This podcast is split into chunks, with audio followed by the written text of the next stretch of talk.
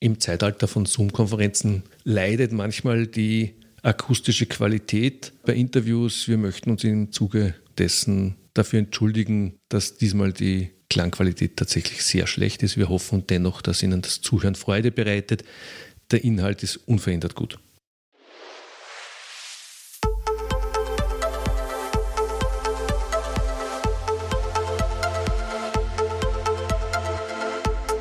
Familie Digital, das Internet-Navi von und für Suchende, mit Mario Moha und Georg Brandenburg, aus dem Business Campus Ehrenhausen in Klagenfurt.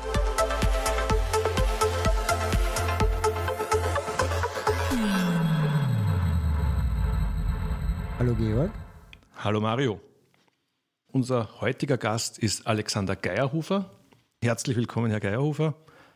Grüß Gott. Er ist Polizist und er ist auch Buchautor. Sein Buch heißt Kinder sicher im Internet und ich lese ganz kurz vor, was da am Klappentext steht. Seit 20 Jahren ermittelt Alexander Geierhofer im Internet, sieben Jahre davon für das Landeskriminalamt Oberösterreich. Fast ebenso lange erklärt er an Schulen den richtigen Umgang mit dem Internet. Ja, hallo, Alexander Gerfer spricht hier. Dankeschön für die Einladung. Ähm, ja, ich, ich, wohne am wunderschönen Attersee, bin im Schörfling äh, auf der Dienststelle noch ein paar Jahre jetzt. Äh, und äh, es gibt immer recht viel dazu zu sagen, außer dass ich noch Gewalt- und Sozialpädagoge bin und heute halt sehr umtriebig mit in der Erwachsenenbildung bei den pädagogischen Hochschulen und im Land und so weiter. Ja, vielen Dank. Ähm wir sind ja auf Sie gestoßen, beziehungsweise der, der, Mario Moha, der hat Sie ja schon einmal kennengelernt bei einem Vortrag, der hieß damals Kids im Netz oder die ganze Veranstaltung. Und wir sind jetzt im Zuge unserer Vorbereitungsarbeiten für diesen Podcast wieder auf Sie gestoßen und wollen eben speziell heute mit Ihnen einmal über das Thema Mobbing, Cybermobbing sprechen. Und ich würde Sie gerne einfach mal bitten, einleitend so um eine kurze Definition, was ist Mobbing und was ist Cybermobbing und wo sind die Unterschiede?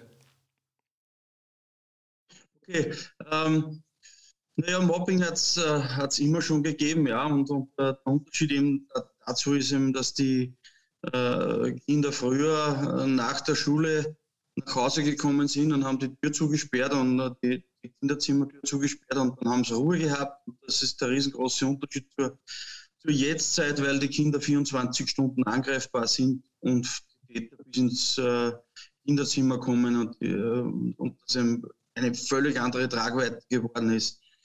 Äh, man muss dann noch entscheiden, wie, äh, wie die Definition vom Mobbing ist und zum Cybermobbing. Da geht es nämlich darum, dass man das explizit lange machen muss. Das heißt, das klassische Mobbing, da spricht man von einem von Konflikten, die organisiert sind und das länger wie sechs Monate dauert. Vorher spricht man noch nicht vom Mobbing. Beim Cybermobbing sind wir jetzt schon in einem Bereich von circa 14 Tagen plus, wo man dann schon sagen kann, jetzt ist es schon, jetzt wird schon zum Cybermobbing. Und äh, das Publikum ist natürlich ein, ein, völlig anderes, weil ja, www ist grenzenlos. Äh, Facebook hat eine Milliarde User. Also wir wissen, wir wissen dass, dass da diese Belastungen für die Kinder viel, viel stärker sind. Ähm, mm, ich selber bin auch Sozialpädagoge, kenne sie eben von, diesen Vortragung, von dieser Vortragungsveranstaltung Kids im Netz von Pro Juventute, damals in Salzburg und war sehr gefesselt von dem, dass eben das Mobbing, was man früher noch in unserer Kindheit, Jugend kannte vom Schulhof, so wie gesagt, man geht nach Hause und lässt es dort und erlebt es dann vielleicht am nächsten Tag wieder, ist auch eine äh, äh schwierig und ist auch eine Belastung natürlich. Aber heutzutage ist es halt, es begleitet einen wirklich mit nach Hause, so wie Sie sagen. Man ins Kinderzimmer, am Abend ins Bett, egal wo man ist, auch wenn Ferien sind. Man kann nicht sagen, ich gehe in die Sommerferien und es interessiert mich im September in der Schule erst wieder, sondern es, es begleitet einen halt wirklich 24, 7, 365 Tage im Jahr. Jetzt ist mein, jetzt ist natürlich meins, ich bin auch mehrfacher Vater und stehe natürlich auch irgendwann hoffentlich nicht vor diesem Problem, aber auch ich setze mich damit auseinander. Was kann, wie, wie bemerke ich es als Elternteil? Gibt es irgendwelche Anzeichen, auf die man besonders Acht geben kann? Naja, äh, es gibt äh, sogenannte Leakings, so tröpfchenweise Ansätze zu erkennen, dass ein Kind gemobbt wird.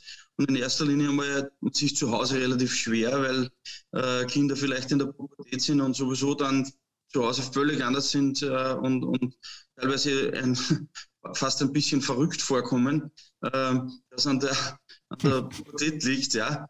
Äh, aber ich glaube, ähm, sind auch die Schulen etwas gefordert, ein bisschen näher hinzusehen, weil es gibt einfach Sekundaranzeichen, die auffallen müssen. Das heißt, wenn schulische Leistungen nachlassen, äh, wenn, wenn die Schülerinnen und Schüler, die Kinder völlig alleine gelassen sind, ähm, wenn sie vielleicht, vielleicht auch ein Stückchen verwahrlosen, äh, wenn sie nicht mehr schlafen können und so weiter. Ja. Und wir haben ja das, das Riesenproblem in, in Österreich, dass wir mit der neuen OECD-Studie herausbekommen haben, dass wir an fünfter Stelle in, ganz, äh, in der ganzen EU liegen. Dass wir, äh, äh, sind das Mobbingland Nummer 5 in der EU. Äh, 95 Prozent äh, der Schulen äh, haben, also in 95 Prozent der Schulen kommen Mob Mobbing vor, in 95 Prozent der Klassen kommt Mobbing vor und zu 95 Prozent auch merken das die Lehrerinnen und Lehrer gar nicht. Ja. Ob man das dann zu Hause merkt, ich also ich von meinen äh, Interviews mit Mobbingopfern waren das die allerletzten, die das hier gemerkt haben. Wenn schulische Leistungen nachlassen und wenn sich das was eine, eine Wesensveränderung gibt und sich das Kind zurückzieht und keine sozialen Kontakte mehr hat, dann, dann muss man schon ein bisschen näher hinschauen. Okay. Was würden Sie sagen, ist der jeder möchte natürlich sein Kind begleiten, richtig. Aufmerksamkeit ist in letzten Interviews schon gefallen. Ähm, auch das Kind als vollwertigen Menschen zu sehen und auch seine Bedürfnisse zu sehen, das ist natürlich alles wichtig, das ist uns bewusst. Aber hilft es auch dem Kind äh, mit auf den Weg zu geben, dass das, was ihm angetan wird, ja auch quasi eine Straftat in dem Sinne ist? Naja, da wäre wär man nötig, dass man natürlich schon bereits in der, in der ja, im Kindergarten und, und, äh, und in der Volksschule schon äh, damit mit diesen Dingen arbeitet, auch von, von Seiten der Pädagoginnen her, aber noch früher natürlich äh, wir als Elternteil gefordert sind. Wir können nicht alle Verantwortung an die Schulen, Schulen abschieben oder an die Kindergärten. Das heißt, auch da äh, ist es schon äh, so, dass man den Kindern beibringen muss, dass man, man sich sozial verhält und dass man niemanden ausgrenzen darf. Das ist einmal das Erste. Und ähm, was bei der OECD-Studie zum Beispiel rausgekommen ist, es muss zumindest eine erwachsene Ansprechperson geben im Leben eines Kindes, wo es sich dann hinwenden kann, wenn es Opfer wird. Äh, Kinder wünschen sich natürlich zuerst einmal Hilfe aus der äh, Peer Group, aus der gleichaltrigen Gruppe, brechen aber völlig weg, wenn, wenn eine Mobbing-Situation da ist. Und dann braucht es aber eine erwachsene Ansprechperson, die auch eine Vertrauensperson ist. Und wenn ich jetzt als Elternteil dementsprechend übervorsichtig oder, oder, oder das Ganze sehr, sehr dramatisiere, ähm, dann haben natürlich Kinder oft die Angst, äh, sie, sie, dürfen soziale Medien nicht mehr verwenden, müssen sich von Portalen abmelden und, und, und. Das funktioniert aber leider nicht. Das heißt, man sollte sich da schon zu Friedenszeiten Gedanken machen, wenn ich das selber als Elternteil nicht kann, wer in meinem Umkreis, in meinem sozialen Umkreis wäre der richtige Ansprechpartner für mein, für mein Kind, wenn es Probleme hat, wenn es schon nicht zu mir kommen möchte. Äh, beziehungsweise ideal wäre es natürlich, wenn man in den Schulen eine, eine Vertrauensperson hätte, einen Vertrauenslehrer, wo sie, wo sie sich dann dahin hinwenden können. Ja. Meistens machen sie halt dann den Fehler, dass sie, sich, dass sie sich Hilfe im Netz suchen und das ist dann meistens auch vielleicht fatal, weil ja da dann wieder die, die äh, andere Täter und, und Täterinnen warten auf, auf, auf Opfer. Ja, das ist leider. Ähm, oh, ich finde die Studie, die Sie erwähnt haben, wahnsinnig erschütternd eigentlich, wenn ich rechne, 97 Prozent aller, an 97 Prozent unserer Schulen und 97 Prozent unserer Klassen findet Mobbing statt. Natürlich äh, ist da jetzt wahrscheinlich sämtliches Mobbing mit einbegriffen, also von, Richtig, der, ja. von der Anfangsstufe bis natürlich zur Endstufe. Ähm, es, für mich ist immer die Frage, ich versuche mich dann natürlich auch als Sozialpädagoge in die Lage der Eltern des Täters zu versetzen. Und ich glaube, das ist wahrscheinlich eine der schwierigsten Situationen. Ähm, haben Sie vielleicht irgendwelche Tipps, wenn ich jetzt ein, ein Elternteil bin eines Täters? Das, glaube ich, ist nämlich vielleicht doch die, die, die Zielgruppe, die man am schwierigsten erreicht, weil ich glaube, jeder Elternteil schämt sich vielleicht doch so für, das für, für so ein Verhalten seiner Kinder und tut sich dann vielleicht auch etwas schwer, nach außen zu gehen und da Hilfe zu suchen.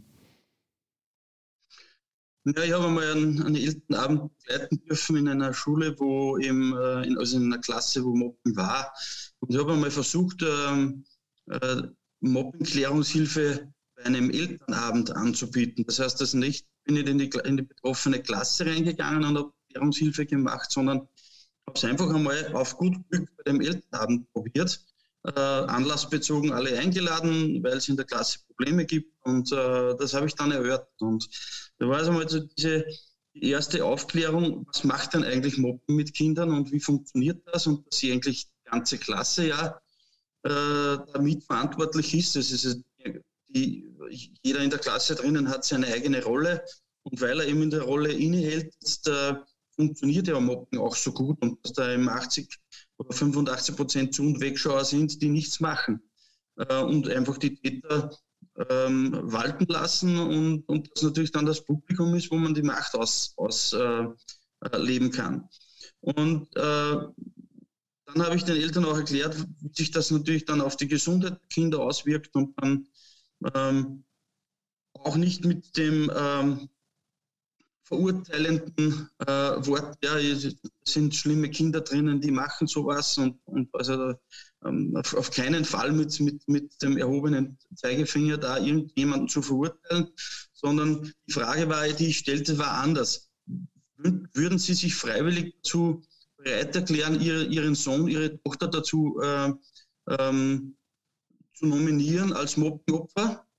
Ähm, wie, wie würde es Ihnen da gehen? Äh, was, was haben Sie denn da für Gefühl jetzt, wenn, wenn das Kind gemobbt wird? Und was gibt das für ein Ohnmachtgefühl dann? Weil zu Hause kann man ja dann relativ wenig ausrichten. Man kann halt dann vielleicht dann die Eltern anrufen, da gibt es dann Streitgespräche und und und und so kommt man eh auf keinen grünen Zweig. Und dann gleichzeitig auch aber die klare Haltung äh, vermitteln bei diesem äh, Elterngespräch, ich lasse nicht zu, äh, dass mein Kind gemobbt wird. Unter keinen Umständen möchte ich, dass mein Kind gemobbt wird. Da waren alle einverstanden. Und dann war halt die zweite Frage, aber gleichzeitig muss ich mit gleichem Vehement äh, dann sagen, ich lasse auch nicht zu, dass mein Kind jemanden anderen mobbt. Und ich habe hab gleichzeitig auch noch äh, den Eltern ein bisschen einen Druck rausgenommen, weil ich gesagt habe, naja, Schule ist ein völlig anderes Setten. Ähm, sie können nichts dafür. Äh, Eltern fühlen sich ja da verantwortlich und, und glauben dann, sie haben etwas verkehrt gemacht, was ja nicht so ist, ja. Äh, weil eben Schule völlig anders ist und, und diese Hierarchie da drinnen einfach ein hat. Also gibt es diesen Alpha, dann die, Peters, die untereinander, den Peter, der seitlich steht, Klammers, die untereinander bereit sind, wo es eine klare Hierarchie gibt da drinnen, äh, wer da drinnen Sagen hat und, und alle anderen müssen dann eben da das machen, ja. Und, und mit dieser Bitte nicht gegen ein, also aufeinander zuzugehen und sich zu verurteilen, sondern äh, mit der Bitte und dem Wunsch, Kinder sollten glücklich sein in der Schule und sollten sich äh, wohlfühlen und dadurch auch besser lernen können, äh, aufeinander zuzugehen und sagen, ja, okay, unsere Kinder haben jetzt einen Fehler gemacht, aber wir, wir zerfleischen uns nicht gegenseitig, sondern wir unterstützen unsere Kinder, dass das nicht mehr nötig ist. Sind dann alle nach diesem Elternabend in ein Gasthaus gegangen, vor Corona natürlich, haben ein Bier getrunken, haben sich ausgetauscht und äh, schafften das dann äh, aufgrund der Gespräche zu Hause, dass das Mobbing in dieser Klasse beendet war. Also das heißt, den Wunsch nach Glück zu, und, und, und, und Zufriedenheit zu wecken, die, dass die Kinder da wieder glücklich in der Schule sitzen und nicht mit Verurteilung zu kommen. Also das war so der, äh, ich habe mich gewundert, dass das funktioniert hat, aber es hat, es hat funktioniert. Ja. Also ich höre daraus, dass es sehr helfen kann, einfach so zu normalisieren, weil wenn ich diese Prozentzahlen höre, dann gibt es ja praktisch niemanden, der dieses Phänomen nicht in irgendeiner Rolle erlebt. Also dem allermeisten wahrscheinlich als Zuseher oder Wegseher und dann halt eine kleinere Gruppe Täter und eine Gruppe Opfer. Äh, und ich glaube, wenn man einmal das klar hat, auch für die Eltern, äh, äh, dieses Thema betrifft quasi jeden in irgendeiner Form. Lasst uns drüber reden und ohne Schuldzuweisungen, dann kann man da schon einmal sehr viel Druck rausnehmen. Habe ich das so richtig? Richtig. Ja.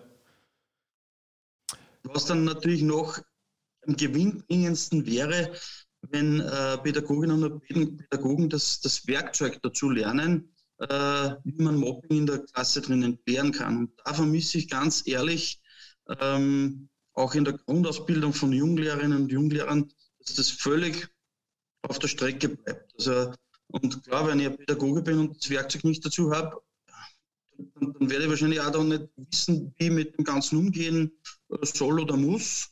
Und, und da haben wir das nächste Problem dann. Ja. Äh, ja, wenn ich, wenn ich mein Auto zu Hause herrichten möchte, dann brauche ich ein Werkzeug dazu. Und wenn ich es nicht habe, kann ich es nicht machen. Und genauso sehe ich das auch in der Schule.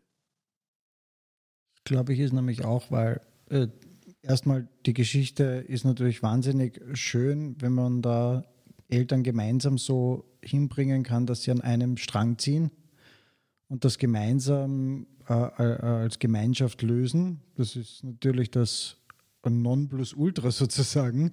Das würde man uns in, glaube ich, jeder Klasse äh, und auch in jeder Firma als Erwachsener gibt es das Thema ja leider auch ähm, wünschen. Jetzt ist es natürlich so, so wie Sie schon gesagt haben, das ist jetzt leider nicht immer die Regel und es ist Richtig. natürlich auch eher überraschend, dass das so super funktioniert. Ähm, ich, ich möchte aber da trotzdem noch sagen, ich glaube, jeder Elternteil wünscht sich das, dass das Kind gerne in die Schule geht, dort Spaß hat, positive Noten heimbringt und damit ja auch im weiteren Leben viel, viel leichter hat. Also ich glaube, das ist je, von jedem Elternteil der Wunsch und wenn man den Wunsch, glaube ich, nochmal ganz klar wecken kann, bei so einem Elternabend zum Beispiel, ja, dann glaube ich, könnte man das in so ziemlich jeder Klasse erreichen, weil egal welcher soziale Status oder, so, oder wo man herkommt oder hingeht, man liebt sein Kind hoffentlich. Gehe jetzt mal davon aus, dass jeder sein Kind liebt und sich das wünscht, einfach, dass er da gut und vor allem auch psychisch heil durchkommt. Genau das, äh, das, das ist, ist der Punkt. Ja. Es äh, geht ja nicht nur darum, dass man, dass das, dass das Kind glücklich in der, in der Klasse drinnen ist, sondern geht es ja dann auch noch ein Stück weiter. Was ist, wenn das Klassenklima passt? Ja? Wie, wie geht man dann miteinander um? Wie ist das soziale Gefüge? Hilft man sich gegenseitig, wenn man in Not ist, äh, wenn man sich wo nicht auskennt? Äh, wird dann auch Hilfe angeboten? Äh, also das, das ist ja äh, dadurch dann äh, ist viel mehr Ruhe in der Klasse drin. Es gibt viel weniger Konflikte. Die sind dann viel mehr lernfähig auf diese, aufgrund ähm, der, der, Zufriedenheit, weil, weil ja Hirnbotenstoffe ausgeschüttet werden wie Oxytocin und, und Serotonin und Dopamin äh, und, und körpereigene Opiate, wo man dann wirklich äh, sich wohlfühlt in der Klasse drin und einfach dann die Sensoren offen hat für das, was einen Lehrer erklärt.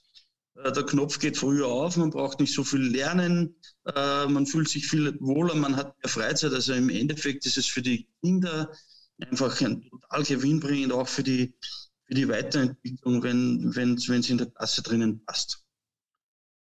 Ja. Ich möchte gleich nochmal auf die Lehrer, deren Rolle zu sprechen kommen. Ähm, so wie sich Eltern ja glückliche Kinder wünschen, bin ich mir ganz sicher, dass sich ganz viele Lehrer einfach auch leichte, einfache Klassen wünschen, wo dieses Klassengefüge gut funktioniert. Äh, was sind denn so Ihre Erfahrungen auch im Austausch mit Lehrern?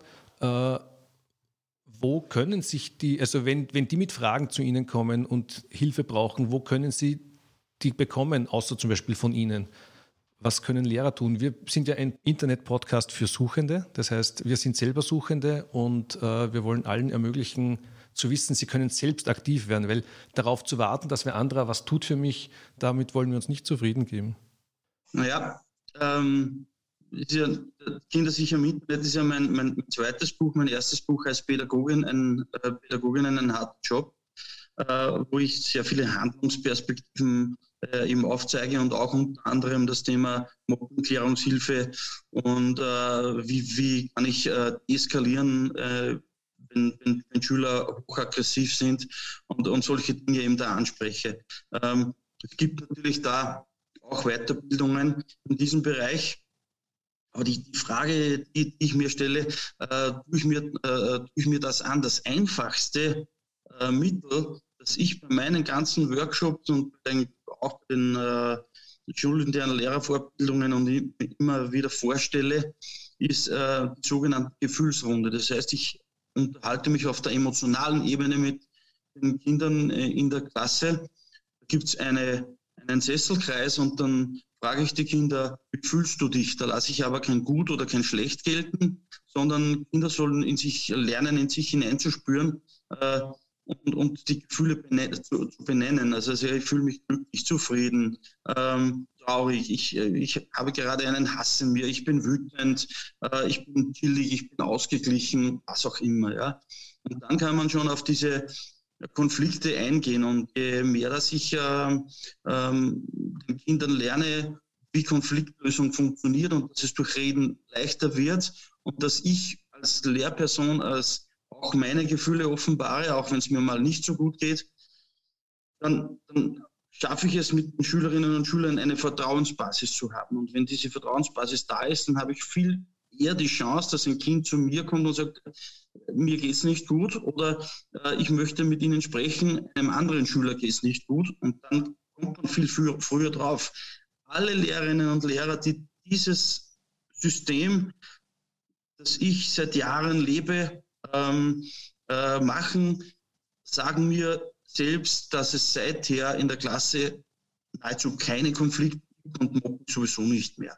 Also man muss sich da ein bisschen Zeit nehmen. Es ist am Anfang ein bisschen eine Mühe, aber dann gibt es dann noch so ein paar, paar so Techniken, dass man sagt, na okay, ähm, wir installieren zum Beispiel den roten Punkt. Also wenn der rote Punkt an der, an der Klassentafel klebt, weiß der Klassenvorstand, Kinder haben jetzt einen Gesprächsbedarf, sie haben ein Problem und dann wird das Problem, dieser Konflikt besprochen und wenn es geht auch beseitigt. Oder eine Sorgenbox zu installieren, die am besten am PC irgendwo versperrt steht, wo Kinder ihre Sorgen draufschreiben können und reinwerfen und einmal in der Woche wird die Sorgenbox entleert. Also man kann ja sehr viel äh, an, an, Möglichkeiten machen, um herauszufiltern, wie geht es meinen Kindern äh, in der Klasse drinnen letzte Möglichkeit vielleicht noch eine ganz wichtige.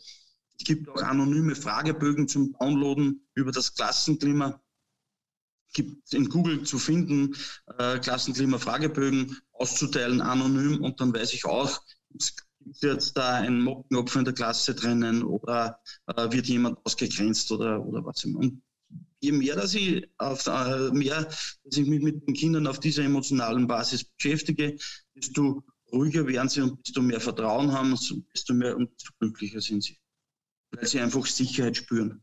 Desto leichter wird auch der Lernerfolg, weil ich habe schon so den Eindruck natürlich, dass unser Schulsystem immer an der Oberfläche quasi arbeitet. Das ist für mich das Fachwissen und äh, dass es leider zu wenig Raum gibt für diese Tiefenarbeit. Und ich denke mir, wenn die See unten ruhig ist, dann sind auch die Wellen an der Oberfläche sicher weniger hoch. Ja. Ja, gerade am, am Anfang, wenn, wenn die von der Volksschule zum Beispiel in die Hauptschule kommen. Da muss ich ja die Kinder dabei unterstützen, dass sie sich zusammenfinden. Ja, da gibt es da drinnen eben den Alpha und, und äh, ich, von, von, den Schülern und, und den Beta und die Gammas. Und da brauchen sie Unterstützung. Und, und, und das ist so ziemlich eine der, der schwierigsten Phasen äh, überhaupt. Außer ich bekomme unter dem Schuljahr noch einen neuen Schüler dazu, der kann einen, einen, einen Bibel reinbringen. Aber, aber normalerweise gerade da ist es wichtig, dass man am Anfang viele Gefühlsrunden macht und viele Befindlichkeitsrunden macht und Konflikte gleich im Kleinen erstickt, bevor es dann riesengroße Konflikte sind, die man dann nicht mehr gut machen kann. Und möglicherweise dann sogar, wie es halt fehlerhaft immer wieder geschieht, dass die Opfer dann die Schule verlassen und die Täter an den Schulen verbleiben und dann auch nichts gemacht wird. Das heißt, es kommt der Nächste dran. Äh, ich, ich habe da so mittlerweile aus unserem Gespräch äh, so ein bisschen für mich schon ein Fazit herausgefiltert, nämlich die Eltern auch ein bisschen aus der Verantwortung zu nehmen, zumindest weil sie zu Hause, ich, ich gehe jetzt mal davon aus, äh, Hauptschule, Gymnasium, ist, glaube ich, ein ziemlich gutes äh, Alter für diese Mobbing-Themen äh, in der Pubertät. Ich glaube einfach, dass viele Eltern gar nicht so viel Zeit mit ihren Kindern unter der Woche verbringen, dass sie so intensiv mitkriegen würden, ob Opfer oder Täter oder vielleicht überhaupt Mitläufer, Wegschauer, wie auch immer. Ich glaube sehr wohl, dass man da ein bisschen und ich möchte jetzt gar nicht das auf die Pädagogen abrollen, sondern auf das gesamte Schulsystem, weil, wie schon gesagt, wenn der Pädagoge von Haus aus gar nicht die Werkzeuge mitkriegt, wie soll er dann damit arbeiten? Ähm, die haben auch ihren Lehrplan und vorzubereiten und sonstiges. Das sind ja jetzt nicht welche, die nur ihre acht Stunden in der Klasse absitzen. Ähm, ich glaube auch einfach, dass es da ein bisschen so eine Reform braucht, dass die Pädagogen und Pädagoginnen von Haus aus diese Werkzeuge mitbekommen und in diesen auch die Möglichkeit haben, sich so aufzustellen, eben auch mit, mit Hilfestellungen. Auch der Pädagoge kommt irgendwann mit den gelernten Werkzeugen vielleicht bei einem Härtefall an die Grenze, dass er da auch dann weiter Bedarf äh, anfordern darf und dann eben einen Experten holen kann oder so und das möglichst unkompliziert und in einem relativ schnellen Zeitraum. Ich denke da immer so an dieses Asterix und Obelix Beispiel. Haben Sie das Antragsformular B72 im dritten Stock und so weiter? Wenn das dann halt vielleicht, keine Ahnung, ein halbes Jahr dauert, bis der Experte an der Schule ist und den Pädagogen unterstützt, was mit äh, dieser Mobbing-Situation in einem halben Jahr entstehen kann, wissen wir, glaube ich, alle. Über das brauchen wir jetzt nicht im Detail reden. Eben von Schule verlassen, was wahrscheinlich noch der schnellste Weg ist bis hin zu langen psychischen Schäden, die einen das ganze Leben lang begleiten, gibt es ganz viele harte Dinge.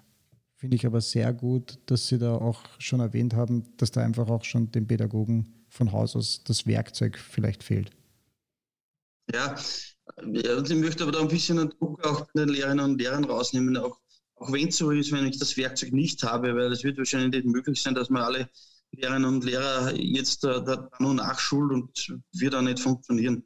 Ähm, aber es gibt äh, noch immer den, den, äh, Tipp äh, Vernetzung. Äh, es gibt sehr viele äh, Menschen, die sich mit, mit Mobbingklärungshilfe beschäftigen, unter anderem zum Beispiel die Kinder- und Jugendanwaltschaft. Da gibt es die Mobbing- und Gewaltpräventionsstellen. Da haben wir natürlich das Problem, dass die teilweise schon über drei Monate Vorlaufzeit haben und, und dass sich manches dann auch wieder regelt, wenn es ein guter Pädagoge ist, der Mobbing gar nicht erst zulässt und eine klare Haltung hat, kann er sehr viel äh, schon erreichen. Ich lasse das nicht zu. Ähm, dann gibt es aber auch noch einige andere Institutionen, die sich mit diesen äh, beschäftigen. Ich bin zum Beispiel Vizepräsident von einem äh, äh, Verein, der heißt äh, Mobbing, äh, also Biker gegen Cybermobbing. Wir haben da ähm, so, so, eine Gruppe gegründet und äh, wir fahren da mit den Motorrädern, so wie früher die, die Biker gegen äh, äh, Against Child Abuse, fahren wir halt mit den Motorrädern und holen äh, Mobbing-Opfer ab und, und, und, bringen sie zur Schule äh, und, und bieten aber auch dann äh, Workshops an. Äh, und da gibt es noch viele andere Möglichkeiten. Ja. Ähm, das heißt, sich äh, zu, mit, mit, mit, einem, mit, einem, äh, mit einem Netzwerk, Netzwerk zu bedienen, wenn ich es selber nicht weiß. Das Blöde ist, was ich machen kann, ist, dass ich gar nichts mache. Das ist das Problem. Und zu den Eltern noch zu sagen, das Problem ist ja, dass die, Schüler und Schülerinnen ja teilweise den, den, Eltern ja gar nichts sagen möchten, weil sie eben Angst haben, wenn die Eltern was unternehmen, dass es noch schlimmer wird. Das ist ja nicht so. Das ist ja, wir wissen ja, wenn man dann, wenn man das Ganze dann aufs Tapet bringen und Aufklärungshilfe macht in der Schule, das weiß ich, dass man da innerhalb von einem Tag die Schule, also die Klasse umdrehen und das Mobbing hat sich erledigt. Das ist ein, nicht einmal ein Tag ab. Man muss es nur tun. Man muss es nur tun und wissen wie. Ja? Und, und, und auf diese Art und Weise, dass man nicht Täterinnen und Täter jetzt mit dem Tutu-Finger und ihr seid die Schlimmen und, und ja, das, ist, das kommt überhaupt nicht in Frage. Es ist eine achte den Täter, aber echte die Tat. Ah, das ist ein schöner Satz, danke. Ähm, und ich wollte sagen, das heißt aber, weil Sie über Haltung gesprochen haben, also selbst wenn ich keine pädagogischen Werkzeuge verfügbar habe, weil ich sie nicht gelernt habe, allein schon die Haltung zu sagen, ich lasse das nicht zu, macht schon einmal was aus und das vielleicht auch in der Klasse mal zu thematisieren und zu sagen, ich lasse sowas nicht zu, wenn ich sowas mitbekomme. Hat das auch schon. Richtig. Ja. Schwierig ist es natürlich jetzt, weil ganz ehrlich, wenn, wenn man sich die Mobbing-Situationen so, so ansieht, äh, gibt so das sind lauter kleine Hänseleien, dann, dann, wird was versteckt, dann wird was kaputt gemacht, dann wird einmal gezwickt, da wird ihm was aufgeschossen, da wird einmal hinten gelacht und und und. Also viele, viele, viele, viele Kleinigkeiten, die nicht sofort jeden Lehrer aufs Tablett und um Gottes Willen, das ist jetzt Moppen und und und und, sondern das sind kleine Hänseleien, die scheinbar klein, kleine Kleinigkeiten sind. Das sind Nadelstiche, immer wieder. Aber die Summe dieser Kleinigkeiten, das macht Mobbing aus. Jeden Tag Nadelstiche, wo du dich nicht verstecken kannst, wo du tiefstes Leid verspürst, wo du dich ängstigst und nicht mehr in die Schule traust, äh, wo du nicht mehr schlafen kannst und es sieht keiner. Das ist das Riesenproblem. Weil äh, es gibt Klassenvorstände, die sind eine Stunde in der Woche vielleicht in der Klasse drin. Das ist ja auch ein Systemfehler, meiner, meiner Meinung nach. Ja. Und da braucht es natürlich auch dann äh, äh auch Schulung äh, in dem Bereich. Ich gehe mit offenen Augen durch die, durch die Schule durch, durch und vielleicht fällt es mir ja auf, dass, dass ein Kind dann zurückgezogen ist und, und so weiter. Es ist halt einfach schwierig ja, zu, zu erkennen. Und dann muss man natürlich dazu sagen, dass eine, dass, dass Lehrerinnen und Lehrer, das ist einer der, der schwierigsten und härtesten Jobs, die es überhaupt gibt auf der ganzen Welt. Das muss man auch fairerweise dazu sagen. Weil wenn man sich die Belastungsstudien anschaut, was äh, das ist brutal und das ist der Job, der die meisten Burnout-Patienten herausbringt. Und wenn ich schon mit einem Fuß oder zwei Füße im Burnout stehe und tagtäglich nur noch meinen Job mache, ähm, damit, ich, damit ich mehr Geld kriege und, und ich habe aber schon Angst vor, vor, vor, vor, dem, vor dem nächsten Tag, aber dann muss man halt Sozialtheater spielen und so, ja, schaffen wir noch und, und irgendwie, ja. Und dann fällt mir vielleicht noch auf, dass ein Kind gemobbt wird und ich habe das Werkzeug nicht dazu äh, und die Kraft nicht mehr dazu, ne, dann schaue ich halt weg. Ja. Und das ist das Riesenproblem. Also Sicherheit kann ich nur in meinem Job, und wenn ich, wenn ich, wenn ich wirklich auch die Fähigkeiten habe dazu ähm, äh, gelernt habe, dass ich, wie ich mit dem Ganzen dann umgehe. Und dann noch die Stärke zu besitzen, dass ich dann sage, ich bin jetzt überfordert mit der Situation und das auch vor anderen einzugestehen. Das heißt also, Lehrerinnen und Lehrer müssten viel mehr im Team arbeiten und nicht Einzelkämpfer sein. Also als Kind von AHS-Lehrern und meine ganze Verwandtschaft waren eine Sippe von AHS-Lehrern, ist mir sehr wohl bewusst, was für ein anspruchsvoller Job das ist. Und ich muss aber dazu sagen, das waren noch andere Zeiten. Ähm, vielleicht noch einmal eine kurze Schleife dazu, zu diesem, naja, wir reden jetzt sehr viel über Schule, aber wir haben jetzt das Internet quasi jetzt noch gar nicht so sehr betrachtet. Ähm, wie äußern denn sich dann Mobbingformen? Sie haben gesagt, ja, Facebook hat eine Milliarde User, aber ähm, diese Nadelstiche und so, äh, was passiert da eigentlich, dass wir als Elternteil einfach einmal, ich habe einen vierjährigen Sohn, der ist Gott sei Dank von so einem Thema noch nicht betroffen. Äh, haben Sie da Beispiele, was, was da an Mobbing passiert und wie das passiert? Ja, der Paragraph 107c äh, Cybermobbing äh, im Strafgesetzbuch, der sagt ja, äh, da steht eben drinnen, wenn, wenn die Lebensführung unzumutbar beeinträchtigt ist. Und das ist ein bisschen ein schwammiger Satz. Ja, warte, da lehnt man sich ein bisschen an den, an den Stalking-Paragraphen an. Das heißt also, wenn ich Cybermobbing würde bedeuten, ich müsste mich von irgendwelchen Portalen abbilden und äh, Cybermobbing geschieht prinzipiell einmal auf, auf allen sozialen Medien. Das ist, äh, das kann sein, das kann bei, bei Instagram sein, das äh, bei Facebook, bei WhatsApp oder bei Telegram, bei Viber, sämtliche Messenger. Äh, aber äh, wenn, man, wenn, man, sich dann diesen, hab, wir haben den Fall gehabt in, in Leonding, da war ein Mädchen, der hat in einer Nacht 1000 WhatsApp-Nachrichten von einer 25-köpfigen Gruppe, Schulgruppe bekommen. was da drinnen steht, das möchte ich den Hörerinnen und Hörern ersparen. Aber das war unterste Schublade. Und da war es wirklich so, dass das, das Mädchen schon, äh, schon an Suizid gedacht hat. Also da weiß man dann, was damit gemeint ist, dass die Lebensführung unzumutbar zu beeinträchtigen. Und das noch zu wahrnehmbar für eine große Gruppe von Menschen. Und äh, der Zeitraum, ja, der war natürlich dementsprechend lang auch. Und äh, das, das, das Mädchen war völlig fertig. Also, was da im Internet geschieht, das ist wirklich äh, dass man äh, Bilder veröffentlicht äh, von den Mädchen, wo sie dann negativ dargestellt wird, was missbräuchliche Verwendung, missbräuchliche Verwendung von Fotos und Videos äh, bis hin zu äh, Smackcam-Videos, wo, wo sie geschlagen wird und es wird dann auch verbreitet und und und. Also so viele, so viele Dinge, wo um,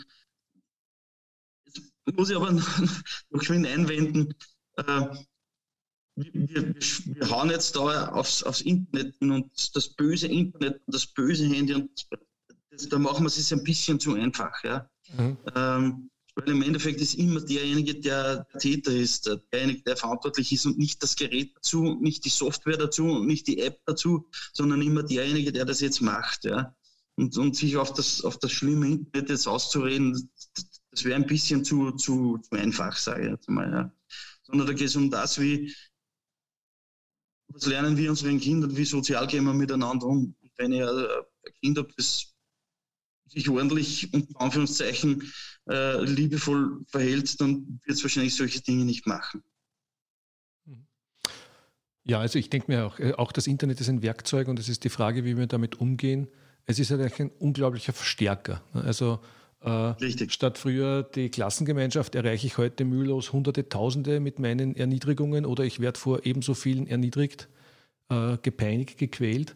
Äh, das ist halt der Unterschied zu früher. Und eben das ist, gibt es auch was Positives, wo Sie sagen, Sie sagen, das Internet hat auch ähm, sozusagen vielleicht eine, bietet Möglichkeiten, was Mobbing angeht, äh, die man früher nicht gehabt hat? Gibt es da irgendwas ins Gegenteil? Weil jetzt haben wir jetzt gesagt, na okay, negativ. Äh, wir wollen gerne naja, noch Chancen. Es gibt natürlich ein paar äh, Möglichkeiten, sich da im Internet geeignet, äh, auch wieder Hilfe zu holen. Weil wenn ich jetzt einmal bei www.safeinternet.de oder bei clicksafe.de reinschaue, da gibt es ja sehr viele Tipps und Tricks, wie man sich gegen Cybermobbing schützen kann. Dann gibt es äh, die Möglichkeit äh, von Safer Internet an die Schulen zum Beispiel Mitarbeiterinnen einzuladen, äh, die dort dann sogenannte Schutzimpfungen machen. Das ist so, so ein Workshops, wie, wie man mit dem Ganzen umgeht. Es gibt äh, Chat-Möglichkeiten bei Rad auf Draht zum Beispiel. Es gibt jetzt auch schon eine Chat-Möglichkeit. Es gibt zum Beispiel auf äh, eine deutsche Seite, die heißt Uport, also geschrieben mit äh, Julius und dreimal U, uport.de. Da sind äh, geschulte Coaches, Jugendcoaches, die, äh, mit denen man äh, dann sprechen kann und über die Sorgen sprechen kann. Da geht es auch um, um Mobbing und Cybermobbing. Also das Netz bietet extrem viel Hilfe eigentlich äh, bei, bei, diesen ganzen Dingen. Äh, also es ist nicht, nicht alles schlimm, was da jetzt im Internet abläuft. Ja. ja, super, danke. Genau, das war mir ganz wichtig, dass wir auch darüber reden. Richtig, weil mm, uns ist halt auch immer sehr, sehr wichtig aufzuzeigen, dass das Internet eben nicht immer nur der Böse ist, auf den wir hinschlagen, sondern das Internet bietet ja auch ganz, ganz viele Chancen. Wenn ich damals noch rechne, ich habe meine Lehrstellen noch beim AMS in diesen ewig langen Papierbögen rausgesucht. Heute gehe ich ins Internet und suche mal meine Lehrstelle und habe sie wahrscheinlich in ein paar Minuten zehn Adressen gefunden. Äh, genauso ist es aber auch halt einfach, so, so wie der Georg schon gesagt hat, das Internet ist ein wahnsinniger Verstärker im positiven, genauso wie aber auch leider halt im negativen Sinne. Ähm, meine Frage wäre noch, wohin denken Sie, dass die Entwicklung geht? Werden wir, werden wir in der Zukunft mehr Aufklärung in diesen Dingen äh, erfahren? Also in der elterlichen Sicht genauso wie in, in der pädagogischen Sicht? Oder wird es schlimmer? Ich meine, durch Corona sind wir jetzt natürlich alle noch digitaler. Es ist keine physische Klassengemeinschaft in den höheren Schulen mehr, sondern es sitzt jeder nur noch in seinem Microsoft Teams, sieht kleine Fotos, teilweise gar keine, weil keiner eine Webcam einschaltet und so. Ja, ähm,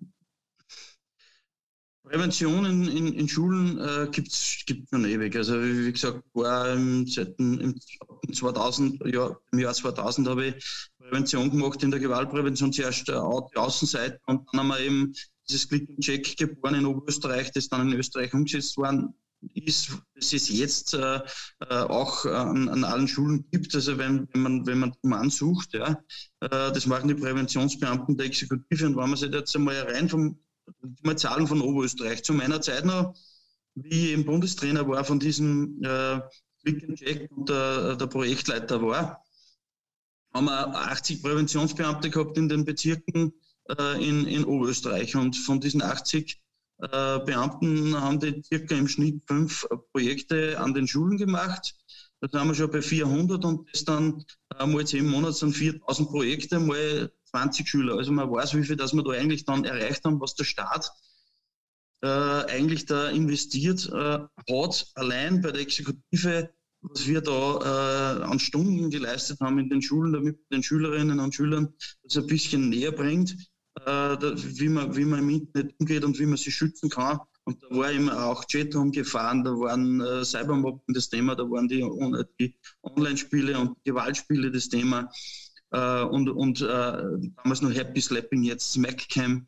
Äh, jetzt los haben wir einfließen lassen dem Sexting und Sextortion, also sich nackt im Internet zu präsentieren oder, oder im Internet äh, wegen Sex, äh, Sex ähm, Cybersex zu erpresst zu werden. Also äh, wir, wir, sind da immer am, am Laufenden. Safer Internet macht sehr, sehr viel. Oberösterreich hat noch die Webchecker vom Land Oberösterreich. Die machen auch sehr viele Workshops. Also es ist, wir sind da auf einem sehr, sehr, sehr guten Weg. Äh, Problem an der ganzen Geschichte ist, dass wir da immer noch viel zu wenige Leute unterwegs haben in diesem Bereich, äh, weil ja auch bei der, auch bei der Exekutive das so ist, dass wir einen völligen Mangel haben an, an, an Personal und, und die, die äh, Stundenkürzungen äh, da sind. Überstunden dürfen wir keine machen, weil das kostet ja alles Geld. Und, und, und da wird halt viel zu viel gespart. Ja.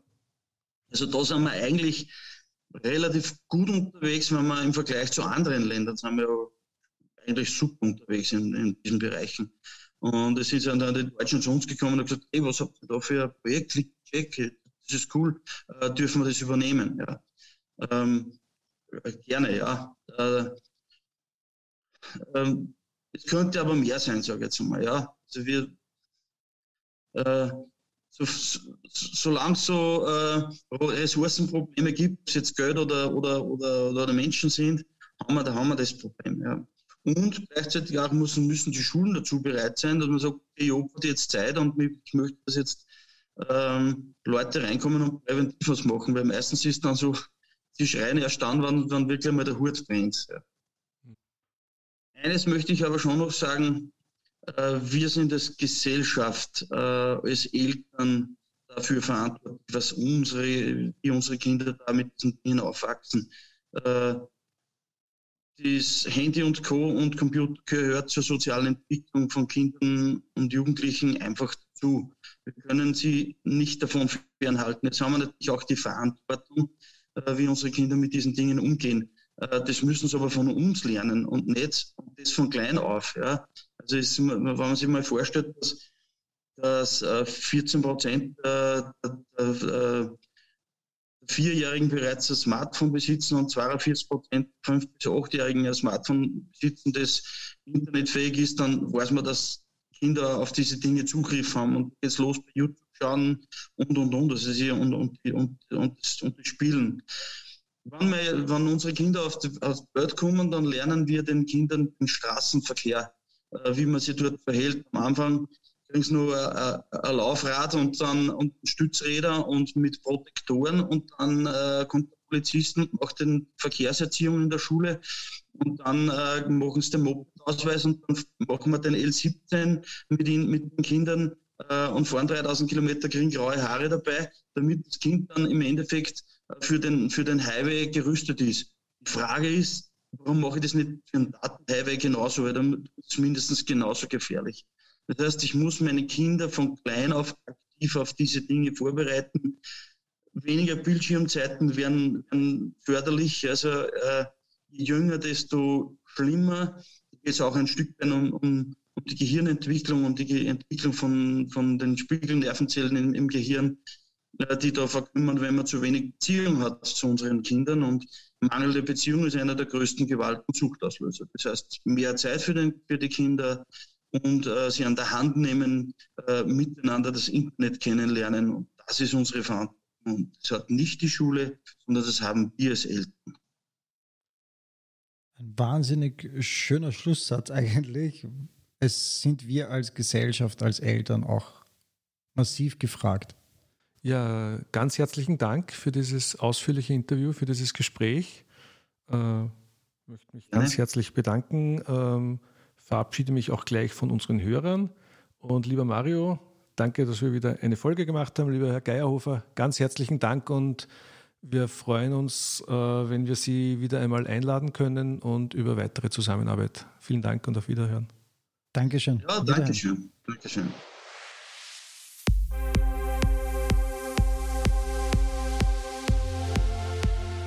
Liebe Hörerinnen und Hörer, wir freuen uns, wenn ihr auch das nächste Mal wieder zuhört. Wir freuen uns außerdem über Kommentare und Anregungen auf unserer Facebook-Seite und Facebook-Gruppe. Wenn ihr Fragen habt, schreibt uns, wir nehmen immer wieder gerne Impulse auf, die von euch an uns herangetragen werden. Hinweise und Links zu dieser Episode findet ihr wie immer in den Show Notes.